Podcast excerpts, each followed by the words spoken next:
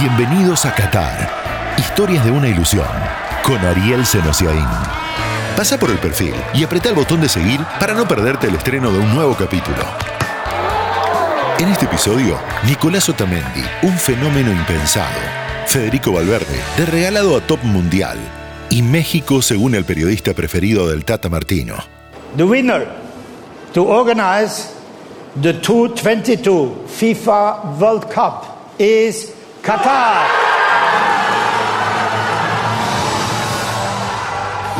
El Mundial de Qatar será histórico.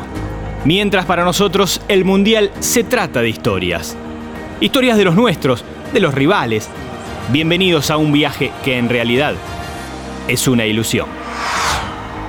La historia de Nicolás Otamendi la presenta IPF, 100 años impulsando lo nuestro. Están los muy buenos jugadores que se ven venir, en clubes que le prestan atención a su cantera y a quienes la selección les aparece como un futuro lógico. Y está también Nicolás Otamendi, que podría llenar todo ese formulario, pero a quien muy pocos tenían en cuenta. Cristian Bacedas era lo que es hoy, manager de Vélez. No tiene problema en reconocer la sorpresa. La verdad, no era un proyecto del club como que era el jugador que resaltaba en las inferiores. Fue de un momento a otro, ¿viste?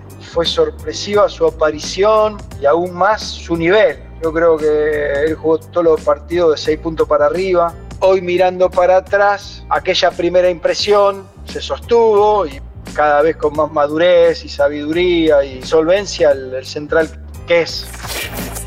En inferiores, a Otamendi lo había dirigido Omar Andrés el Turco Asad, más que un entrenador para él. Me toca agarrar la categoría 88, sexta edición con él incluido. Jugador gran guapo, de esos de, de, barrio que se le plantaba donde sea. Esa categoría venía golpeada, decían que era la peor del club y terminó saliendo campeona e invicto en el año 2005. Después me toca darle la noticia en Arsenal de que no iba a jugar de titular en reserva cuando yo dirigía reserva. Medio que le jugué una mala pasada, le dije que no iba a jugar porque lo veía mal y veía bien al otro. Yo dije, acá se larga a llorar o me rompe la cabeza patada, piña. Y, bueno, ahí nomás rápido le dije no, que era una, una broma lo de por qué no jugaba y que posiblemente iba al banco de primera o iba a jugar el titular contra Arsenal. Se perdió un partido una vez, en esa sexta, en el cual llegó tarde y me cae a los cinco minutos que ya salen a hacer la entrada en calor. Me quería morir yo. Y cuando viene, viene corriendo, ¿viste? Poneme turco, poneme, poneme. Y dije, mirá, Nico, ya di el equipo, ¿viste? No puedo sacar al chico, al compañero. No, te entiendo. Y bueno, veo que se fue a una esquina a llorar. Esa imagen me queda para siempre. Y yo dije, este pibe, este pibe, si tiene este fuego sagrado así, va a llegar muy lejos, ¿viste? Familia muy humilde, de ahí de Pacheco. Y ese día llegaron tarde porque se perdieron el bondi y dejaron pasar uno que era el que tenían que tomar. Fútbol lo premió, ¿viste? Ricardo Gareca fue el técnico que puso con continuidad en primera a Otamendi, el que lo vio por primera vez campeón en 2009 y el que también se sorprendió.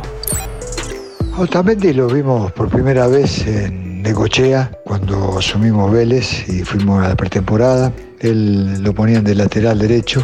Y bueno, ante la ausencia de algunos muchachos que estaban lesionados, otros que estaban en la selección juvenil, creo que Tobio estaba en la selección juvenil, estaba jugando de lateral. Y cuando lo pusimos haciendo una práctica de fútbol, lo pusimos de central. Y bueno, ya en la práctica, en un entrenamiento, nos miramos el profesor Bonillo, el Bocha Santín, que son mis colaboradores ya directos, eran lo que habíamos visto en el desarrollo del entrenamiento, nos impactó. Nos impactó por la velocidad, nos impactó por el timing, nos impactó por la elasticidad que tenía, el anticipo, la verdad que nos sorprendió. A partir de ahí no lo tocamos más. De ponerlo ante una necesidad fue, terminó siendo una solución. Ahora ya sabemos todos quién es. ¿Y qué es? Un jugador de selección.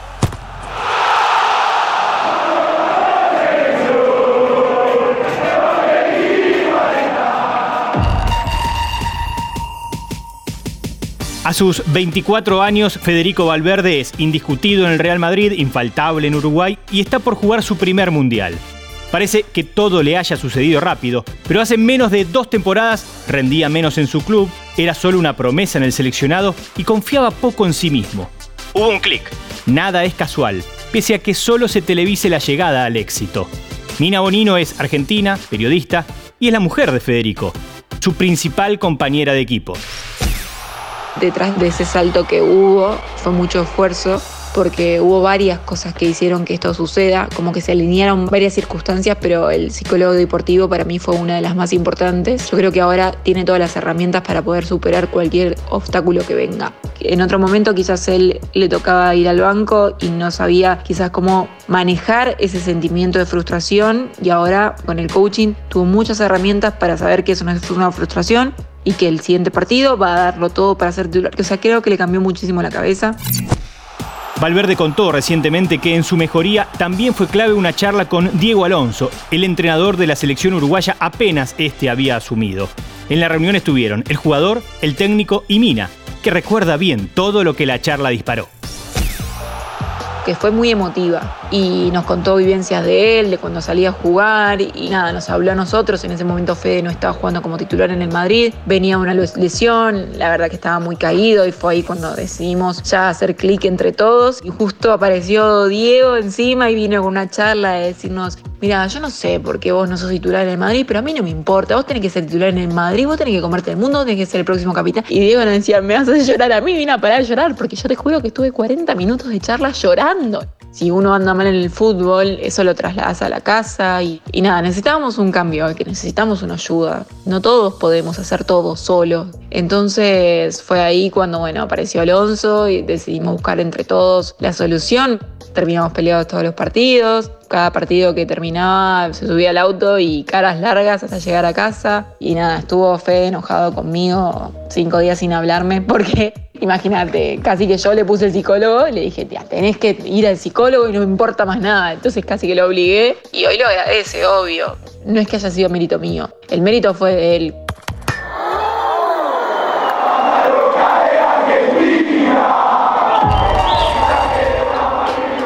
El último sábado 24 de septiembre, México le ganó un amistoso 1-0 a Perú.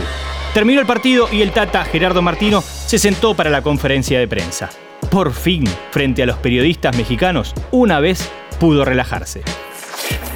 Preguntarle respecto a lo que dijo del cambio de interiores, de que ahora jugó con Luis Chávez y, y Carlos Rodríguez, se debe a que busca, sobre todo contra Polonia y Arabia Saudita, que son eh, partidos en los que a priori se va a tener más el balón, es por eso la elección de ellos dos. Y la otra pregunta es, algo que lo que ya habló un poco, o sea que usted busca un 9 que sea más asociativo que más definidor. Puta. Demoré cuatro años en que alguien me haga una pregunta de esta naturaleza, así que te agradezco y todo lo que dijiste es tal cual. Algo que... Nada, agregar nada. Pero te agradezco, te iría a dar un abrazo, así que...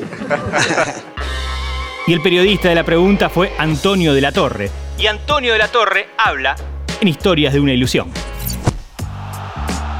porque pienso que le sorprendió. En primera, porque en México se vende mucho el sensacionalismo. No estoy en contra de los colegas que hacen ese tipo de contenido, de los showmans, de, lo, de televisión, pero pienso que tendría que haber un equilibrio, ¿no?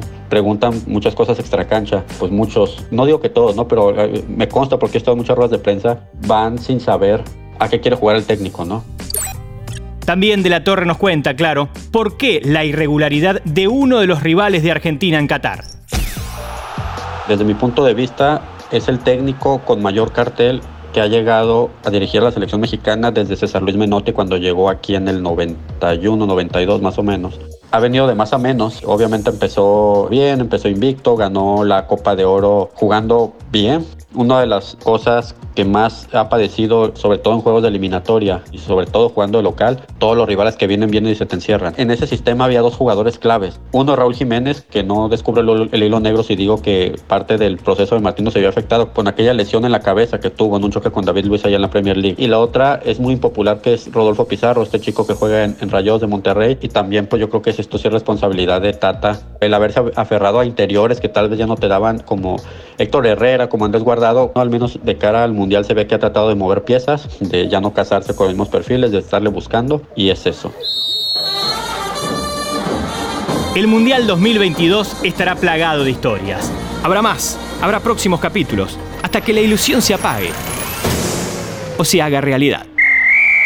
Esto fue Qatar, historias de una ilusión. Todas las semanas, nuevas historias sobre Qatar 2022.